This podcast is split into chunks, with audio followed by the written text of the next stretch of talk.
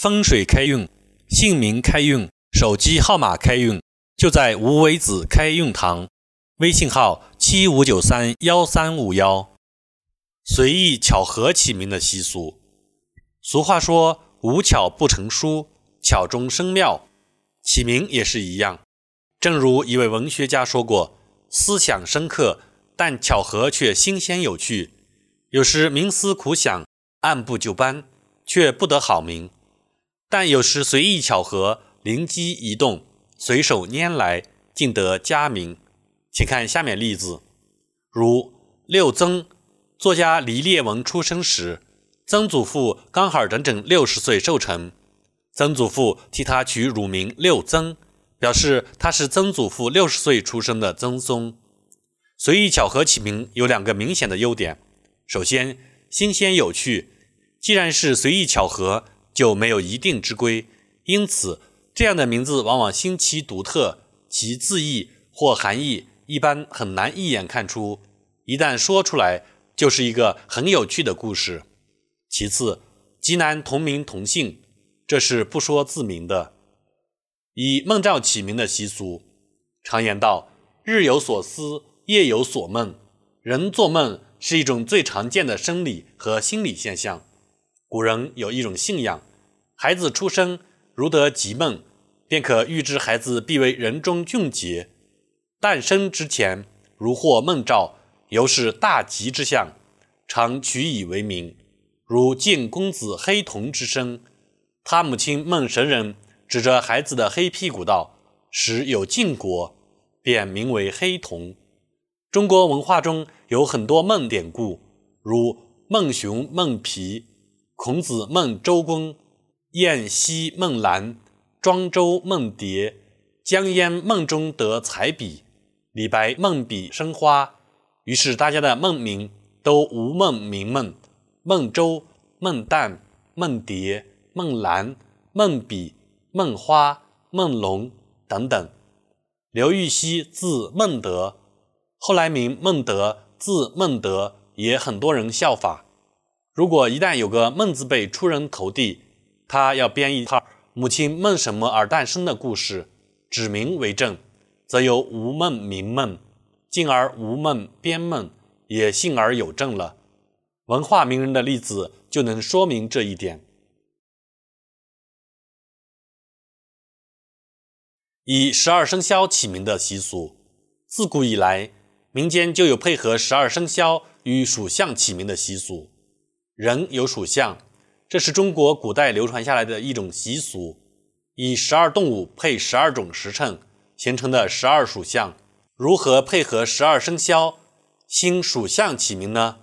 一种是直接以十二生肖属相起名的方法，例如王生猴、王子鼠、牛丑牛、松寅虎、正卯兔、李未羊、姜午马、公成龙。公亥猪，无物犬，黄有鸡。这种方法虽然能明确地将十二生肖星属体现在名字中，有纪念出生时辰的意义，但有两个弱点：其一是中国人口同姓率极高，用这种方法起名，同样容易造成同姓同名极高的现象；其次是这种方法比较浅显，没有反映十二生肖与属相的内在含义。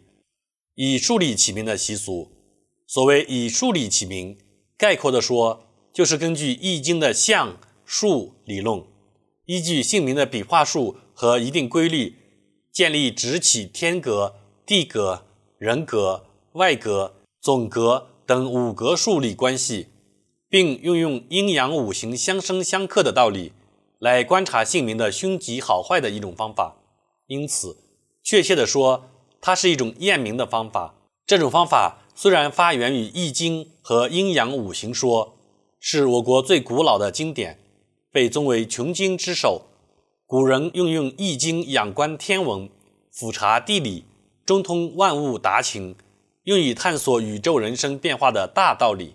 所谓“究天人之际，通古今之变”。《易经》中的八卦是乾、坤、震。巽、坎、离、艮、兑，由八卦而推演为六十四卦。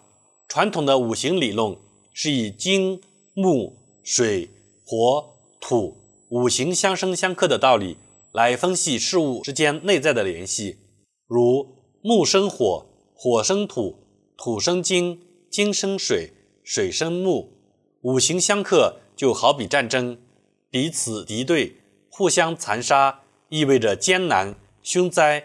我们可以这样来理解五行相克的意思，如木克土，火克金，土克火，金克木，水克火。万物之根均为数，宇宙也是数，数始于一而终于十，五行也是数。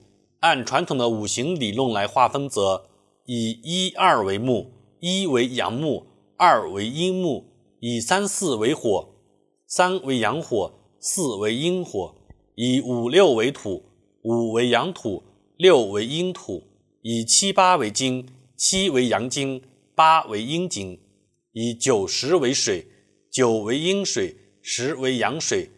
这就是将象、数与五行结合起来推演变化，用以揭示事物变化的内在联系。姓名是文字组成的，而文字则是由点线组成的。即依据一定的顺序笔画而组成的，因此姓名代表着一种数理关系。例如于右任这个姓名，其笔画数依次为三、五、六，再根据一定的规则，就有算出这个姓名包含着突破万难以取得成功暗示，属于挽回家用、再兴家用而能富贵发达的数理，因而这是一个好名字。又如。王玉金这个姓名，其笔画数依次为四、八、八，再依据一定的规则，也能算出这个姓名包含凶灾的暗示，属于危难遭厄、有损天寿的数理，是凶灾之名，非改不可。事有凑巧，此人确实在一九六一年一月二十七日，在开封乘车时，风吹落帽子，跳下车去拾帽子，不幸失足摔伤致死。怎样根据五格数理起名验名呢？请接下来听我们的五格抛向起名法。